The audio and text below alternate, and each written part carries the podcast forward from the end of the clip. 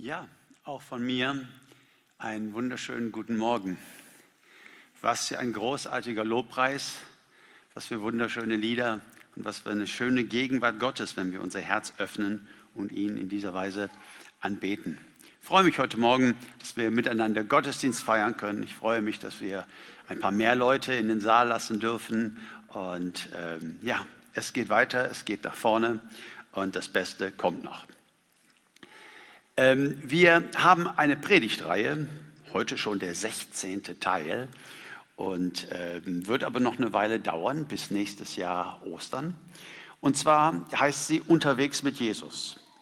Und wir schauen uns nicht zwanghaft chronologisch, aber ganz viele Dinge an, die Jesus gesagt hat, die so seine Botschaft ausgemacht haben und vor allen Dingen natürlich auch die Begegnungen Jesu mit unterschiedlichen Menschen.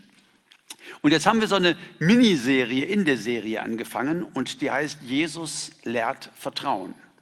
Wir haben letztes Mal darüber gesprochen, wie Jesus mit seinen Jüngern in diesen grässlichen Sturm geraten ist, dass die Jünger Angst um ihr Leben hatten und Jesus schlief da in diesem Boot und äh, das sind warum habt ihr so wenig Vertrauen? Und er sprach mit ihnen über Vertrauen. Und heute eine andere Geschichte, die mehr zu tun hat auch mit dem Dienst der Jünger, aber wo es wieder darum geht, dass wir lernen zu vertrauen. Das ist so ein, so ein Kernanliegen Gottes für uns als Jünger Jesu. Und ich lese ein Wort Gottes aus Matthäus 14, die Verse 15 bis 21. Gegen Abend kamen die Jünger zu ihm und sagten, wir sind hier an einem sehr einsamen Ort und es ist schon spät. Schickt die Leute fort, dann können sie in die Dörfer gehen und sich etwas zu essen kaufen. Jesus erwiderte, sie brauchen nicht wegzugehen. Gebt doch ihr ihnen zu essen. Wir haben aber nur fünf Brote und zwei Fische, entgegneten sie. Bringt sie mir her, sagte Jesus. Nachdem er angeordnet hatte, die Leute sollten sich im Gras lagern, nahm er die fünf Brote und die zwei Fische blickte zum Himmel auf und dankte Gott dafür. Dann brach er die Brote in Stücke und gab sie den Jüngern und die Jünger verteilten sie an die Menge. Und alle aßen und wurden satt. Am Schluss sammelte man auf, was übrig geblieben war, zwölf Körbe voll. Etwa 5000 Männer hatten an der Mahlzeit teilgenommen, Frauen und Kinder nicht mitgerechnet.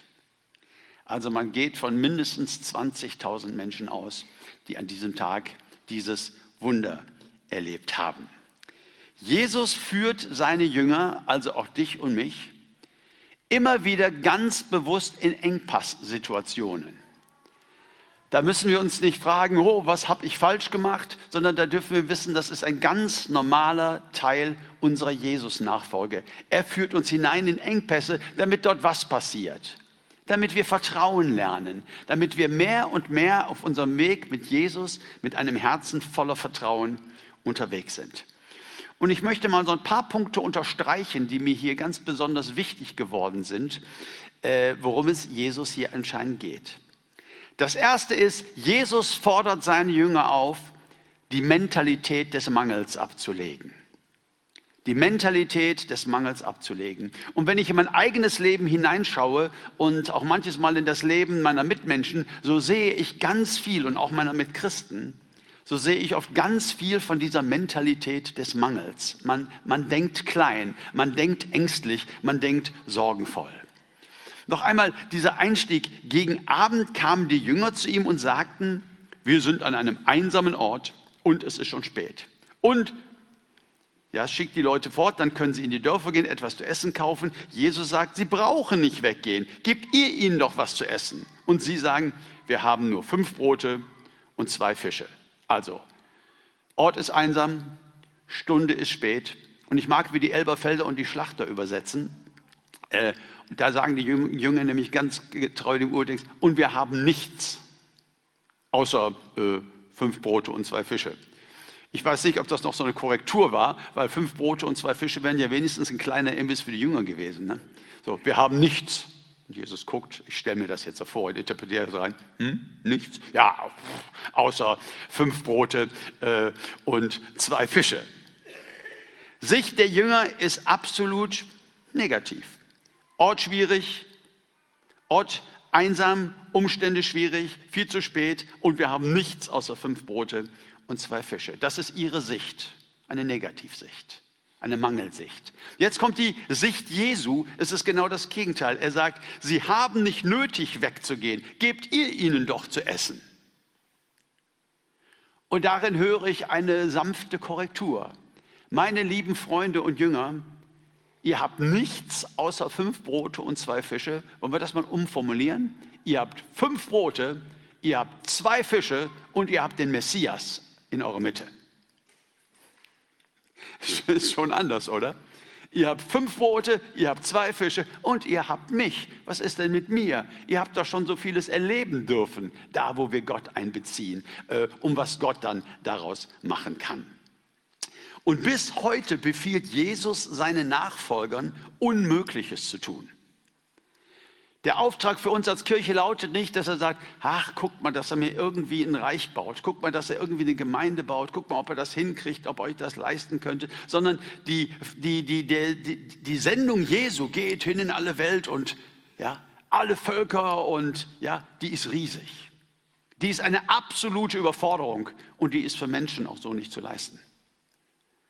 Aber wir dürfen lernen, wenn wir Vertrauen lernen, immer seltener die Rechnung ohne den Wirt zu machen. Gott befiehlt uns unmögliche Dinge. Gott befiehlt uns Dinge, die größer sind als wir, die größer sind als unsere Ressourcen.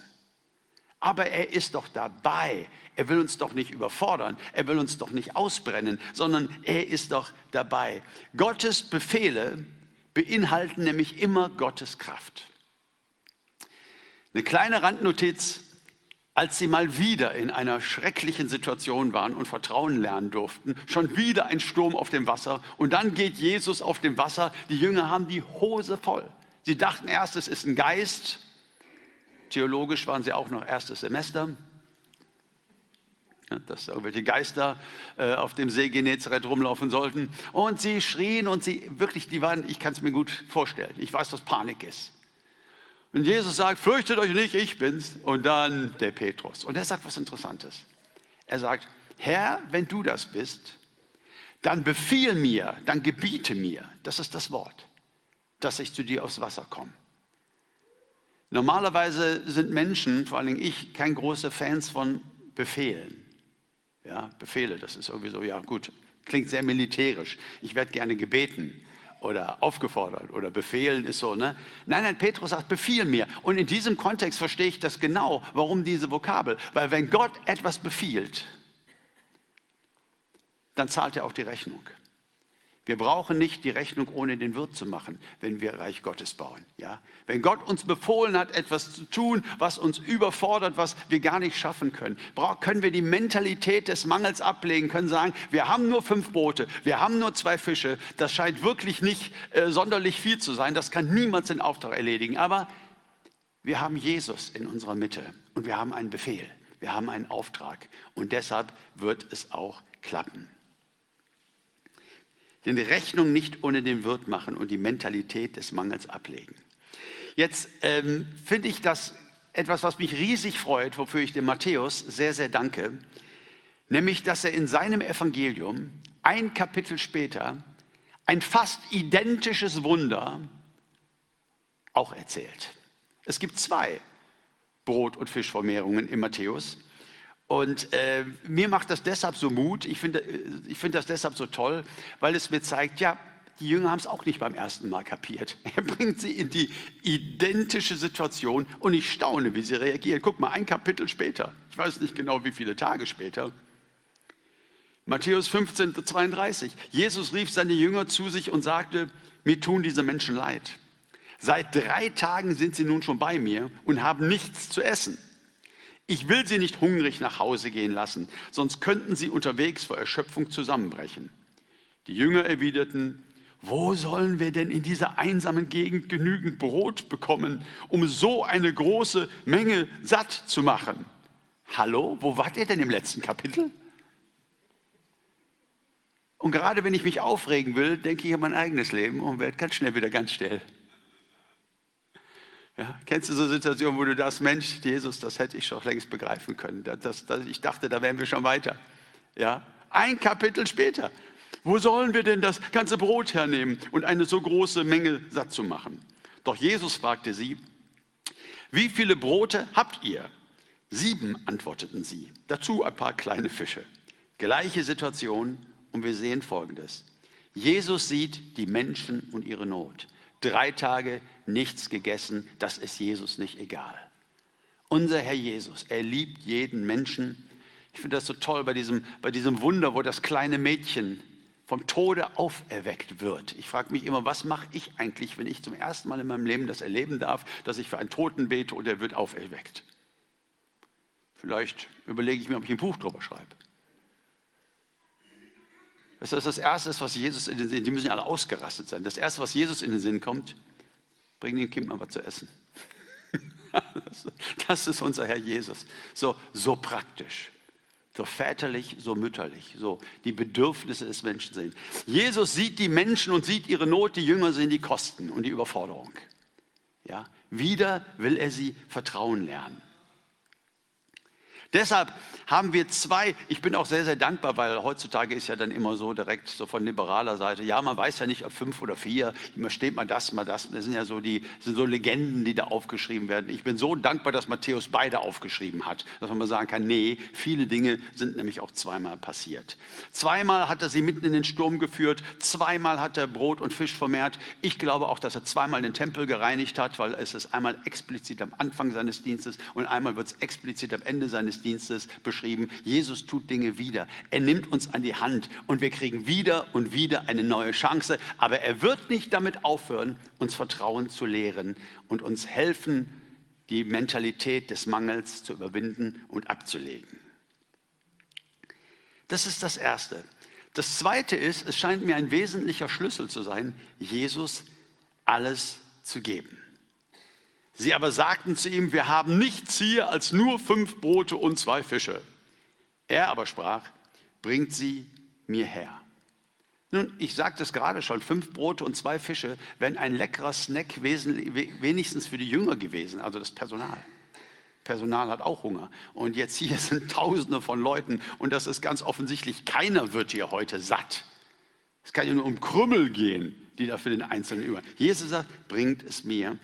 Und ich weiß, dass wenn wir Vertrauen lernen, geben ist immer die Voraussetzung für eine Vermehrung.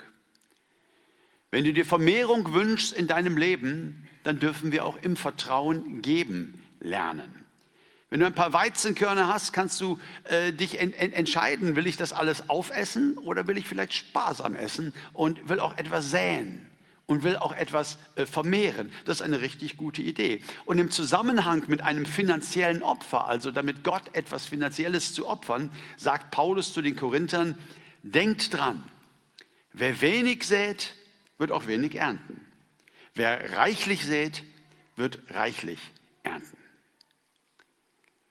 Jetzt sagst du, ja, aber das ist ja wieder toll für die Reichen. Ne? Die können ja richtig reichlich sehen und dann noch reichlicher ernten, wie das halt so ist in unserem kapitalistischen Welt. Und die Armen, die können halt nur wenig sehen und wenig ernten. Falsch! Absolut falsch. Es ist völlig anders im Reiche Gottes. Es ist völlig egal, wie viel oder wie wenig du hast. Es ist nur eins wichtig, nämlich dass es alles ist. Das Einzige, was wichtig ist in unserer Nachfolge, dass wir uns Jesus mit allem, was wir sind und haben, zur Verfügung stellen und dass es alles ist. Ob du reich bist, ob du arm bist, da sind wir alle gleich. Wichtig ist, dass es alles ist. Ich weiß ja nicht, ob Judas damals schon Kassierer war, so im Team. Aber ich könnte mir vorstellen, irgendeiner ist doch bestimmt auch drauf gekommen, als sie die 4000 vor sich hatten, die 5000 haben sie ja erlebt, zu sagen, okay Jesus, pass mal auf, ähm, für 5000 plus Frauen und Kinder ähm, hast du fünf Brote gebraucht. Jetzt haben wir 4000, wir geben dir mal vier Brote. Wir haben sieben, aber wir geben dir mal vier, denn dann ne, fünf für 5000, vier für 4000 müsste ja wieder klappen. Und dann haben wir wenigstens noch mal die drei für die Jünger, äh, fürs Personal, ne, dass wir ganz sicher sind, äh, dass wir selber auch genug haben. Nein, Jesus wollte wieder alles. Das scheint der springende Punkt zu sein. Unser Leben komplett Gott schenken und darauf zu vertrauen. Und darum geht es ja. Vertrauen, dass er unser Versorger ist, Gott alles schenken. Und alles bedeutet eben auch das manches Mal, was wir selber brauchen. Auch die fünf Brote und die zwei Fische, die wenigstens ein kleiner Imbiss fürs Team gewesen wären. Ich denke an die Witwe in Markus 12, wo Jesus sagt, sie hat mehr gegeben. Die ganzen Reiche werfen da immer was in den, in den Gotteskasten und, und, und spenden und lassen sich gern dabei äh, beobachten. Und dann kommt diese Witwe und Jesus sagt, stopp, halt, ich muss euch mal was sagen. Diese Frau hier hat mehr gegeben als alle anderen. Weil sie hat gegeben von dem, was sie selbst braucht. Da geht es jetzt an die Substanz. Das bedeutet, im Reiche Gottes ist Armut eine echte Chance.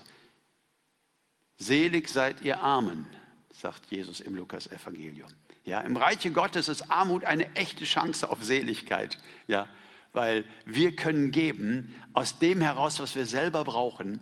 Und ähm, das ist ein ganz besonderer Schlüssel. Also, Mentalität des Mangels ablegen. Jesus ist dabei, der kann alles, der versorgt uns. Seine Befehle mangeln nie seiner Kraft. Und zweitens, Gib Jesus alles. Gib ihm beim Leben, gib ihm deine Ressourcen. Sag, du bist der Herr meines Lebens.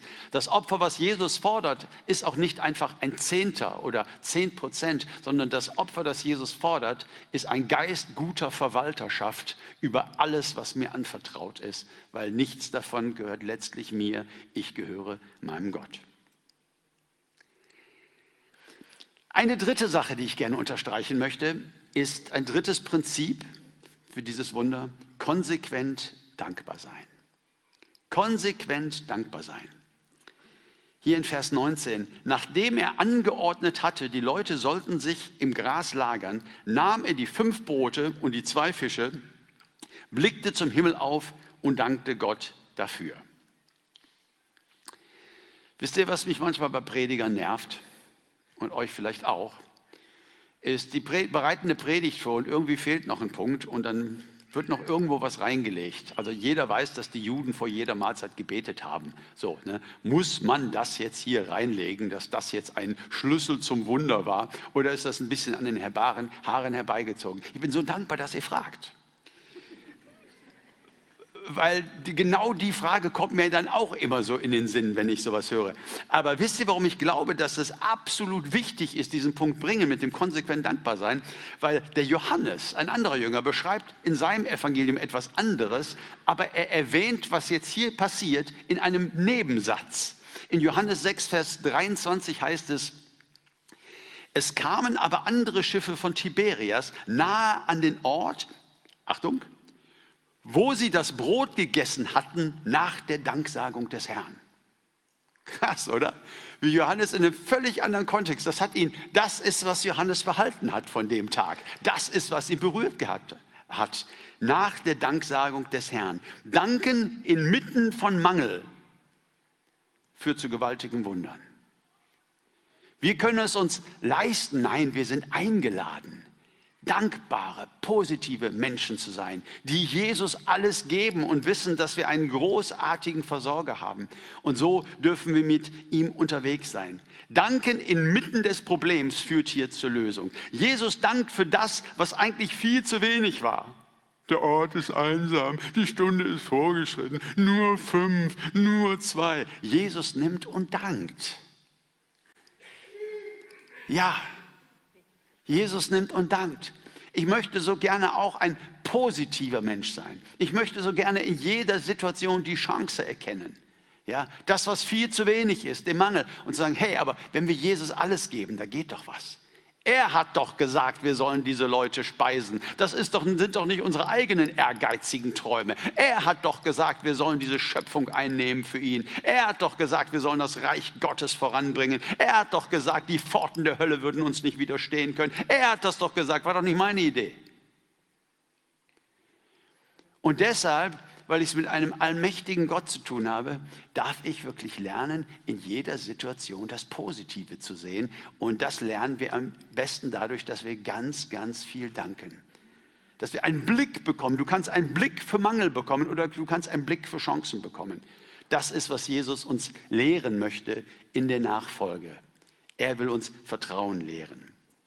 Dankbarkeit ist zunächst nicht ein Gefühl, das gibt es auch. Heiligabend, ich packe mein Geschenk aus und bin wirklich überrascht und ich bin so glücklich und ich bin so dankbar. Äh, das ist sehr schön, aber darum geht es ja weniger. Sondern in einer Mangelsituation Dankbarkeit bedeutet, dass wir ein Opfer bringen. Und Opfer sind sehr, sehr wesentlich, ähm, auch äh, vom Judentum schon herkommend. Im Psalm 50, Vers 23 wird, meine ich, ein bisschen beschrieben, was hier passiert. Wer Dank opfert, verherrlicht mich und bahnt einen Weg. Ihn werde ich das Heil Gottes sehen lassen. Gott empfängt unseren Dank als ein Opfer. Es darf also etwas kosten uns zu bedanken, von Herzen Gott zu loben für fünf Brote und zwei Fische und die Gegenwart Jesu. Ja, ihm von Herzen dafür zu danken, auch wenn wir unter Druck sind. Wie geht das denn jetzt hier weiter? Diese Leute haben Hunger. Wie sollen wir das denn jetzt schaffen? All das ist ja auch da in unseren Köpfen. Dank zu opfern in diesem Engpass, in dieser Situation des Mangels. Und getreu diesem Vers verstehe ich das so, Jesus bahnte den Weg zum Heil Gottes durch sein Dankopfer an diesem Tag. Das Heil Gottes wurde sichtbar. Heil Gottes bedeutet ja nicht immer nur Errettung der Seele, sondern Heil ist alles Positive, da wo etwas geschieht, da wo Menschen eben nicht mehr Hunger leiden müssen. Ja? Es gab einen Durchbruch an dem Tag zum Heil Gottes, weil jemand Dank geopfert hat und eben nicht nur rumgemeckert hat und ähm, den ganzen Mangel beklagt hat. Dankbarkeit bedeutet, das dürfen wir lernen in der Nachfolge, in jeder Situation froh und positiv zu sein, auch bevor sie sich ändert.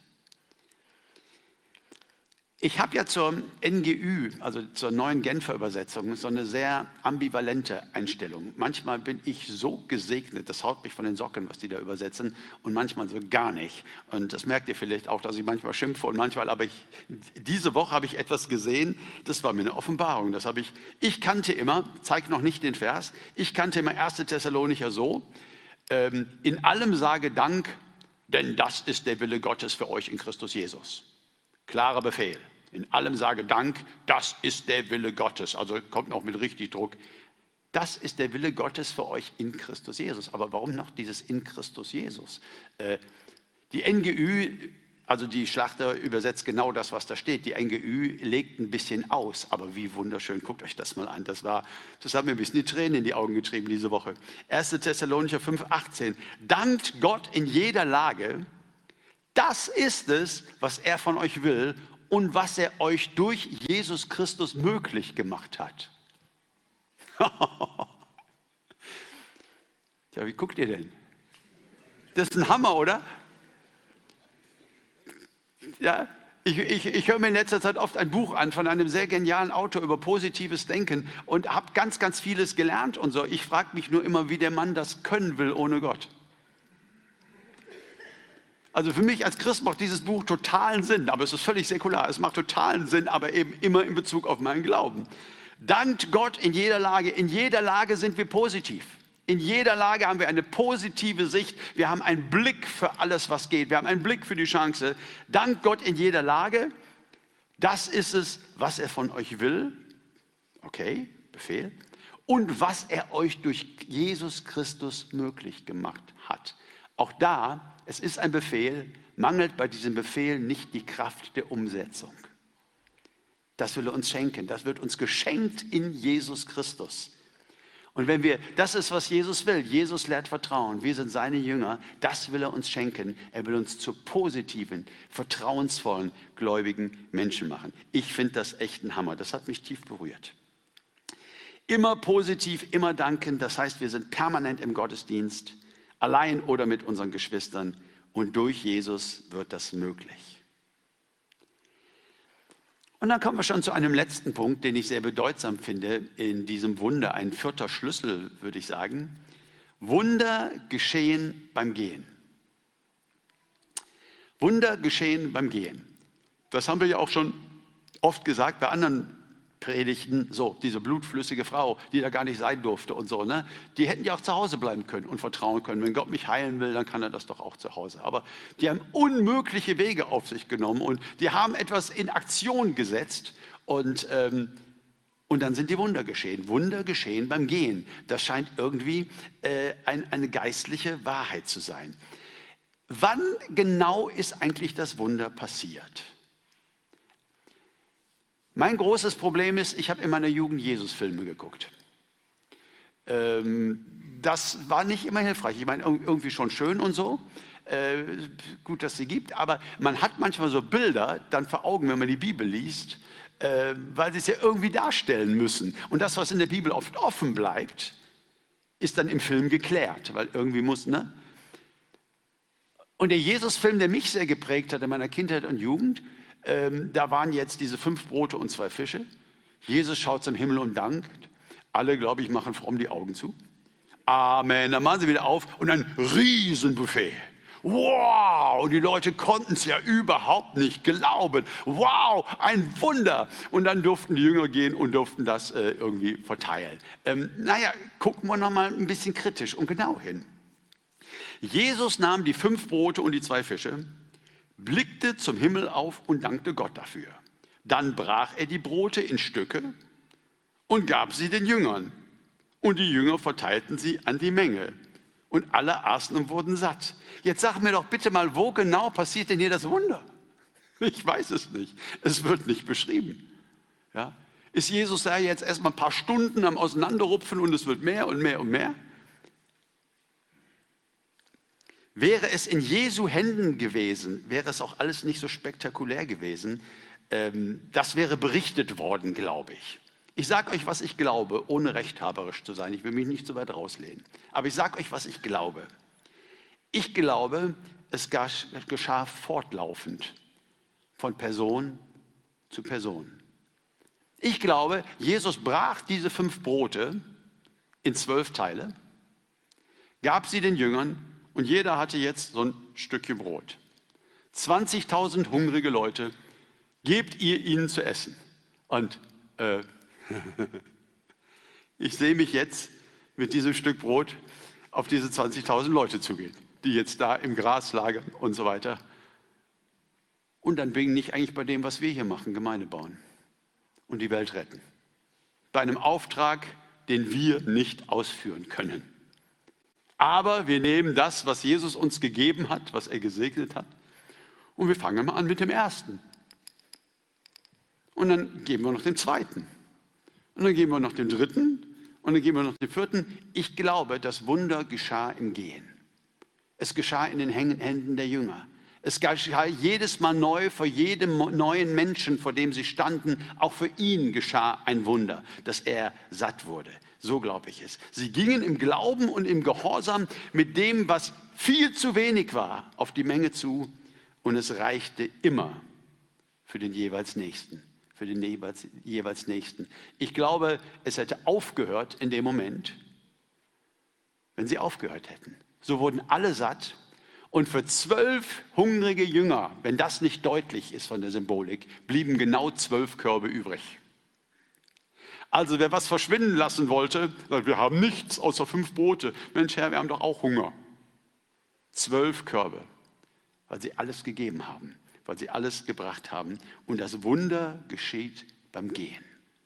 Ich finde, das ist so ein super tolles Bild auch für das, was wir machen, wenn wir Gemeinde bauen oder, oder da, wo Gott dich hingestellt hat. Auch an deinem Arbeitsplatz, da, wo du bist, da, wo du dich manchmal überfordert fühlst, da, wo du mit Jesus unterwegs bist und für Jesus unterwegs bist, da darfst du glauben, dass er Kraft schenkt. Da, wo du das teilst, was du vielleicht gar nicht hast, da darfst du glauben, dass es für den nächsten Schritt reicht. Ja, manches Mal hätten wir lieber so ein Wunder, das dann so ein riesen Buffet vor uns stehen würde, wie in diesem Jesus-Film. Danke, Jesus. Und dann wären wir auch voll bereit, jetzt beim Austeilen zu helfen. Äh, wir haben ja gute Herzen, das ist ja gar nicht die Frage. Aber ich stelle mir halt so vor, wie ich auf euch zugehe mit dem Stück Brot und ihr guckt mich alle an. Nicht dein Ernst, oder? Und naja, ich fange mal mit dem ersten an. Jesus hat mich gesandt. Er hat gedankt, er hat es gesegnet. Und das Wunder geschieht beim Gehen. Das ist, was ich denke, was ich glaube. Gott tut oft Dinge nicht im Voraus und sagt, guck mal, hier sind 10 Milliarden, baut mal mein Reich. Dann er schickt uns mit dem, was viel zu wenig ist und wir legen es in seine Hand und er schickt uns und das Wunder geschieht beim Gehen. Ich darf schließen mit einem wunderbaren Zitat von Dietrich Bonhoeffer, das mich auch schon oft sehr berührt hat. Dietrich Bonhoeffer hat einmal gesagt, ich glaube, dass Gott uns in jeder Notlage so viel Widerstandskraft geben wird, wie wir brauchen. Aber er gibt sie nicht im Voraus, damit wir uns nicht auf uns selbst, sondern allein auf ihn verlassen. In solchem Glauben müsste alle Angst vor der Zukunft überwunden sein. Gott gibt uns in jeder Notlage die Kraft, die wir brauchen, das auch zu schaffen. Jeden Auftrag, den er uns aufträgt, ja, er gibt uns alles, was wir brauchen, das zu erfüllen, aber nie im Voraus, sondern er will nicht, dass wir uns auf uns verlassen, sondern dass es so bleibt mit jedem Schritt vor jedem neuen Menschen, dass wir ihn im Blick haben, dass er der ist, der die Wunder tut und der die Kraft hat. In solchem Glauben müsste alle Angst vor der Zukunft überwunden sein. Mit solchem Glauben sollten wir erfüllt werden mit so viel positiver Energie und Kraft und Dankbarkeit. Und das wird uns ganz enorm nach vorne bringen. Was für eine schöne Perspektive. Amen. Ich würde sehr gerne noch mit uns beten und wer mag, der darf gerne dazu aufstehen.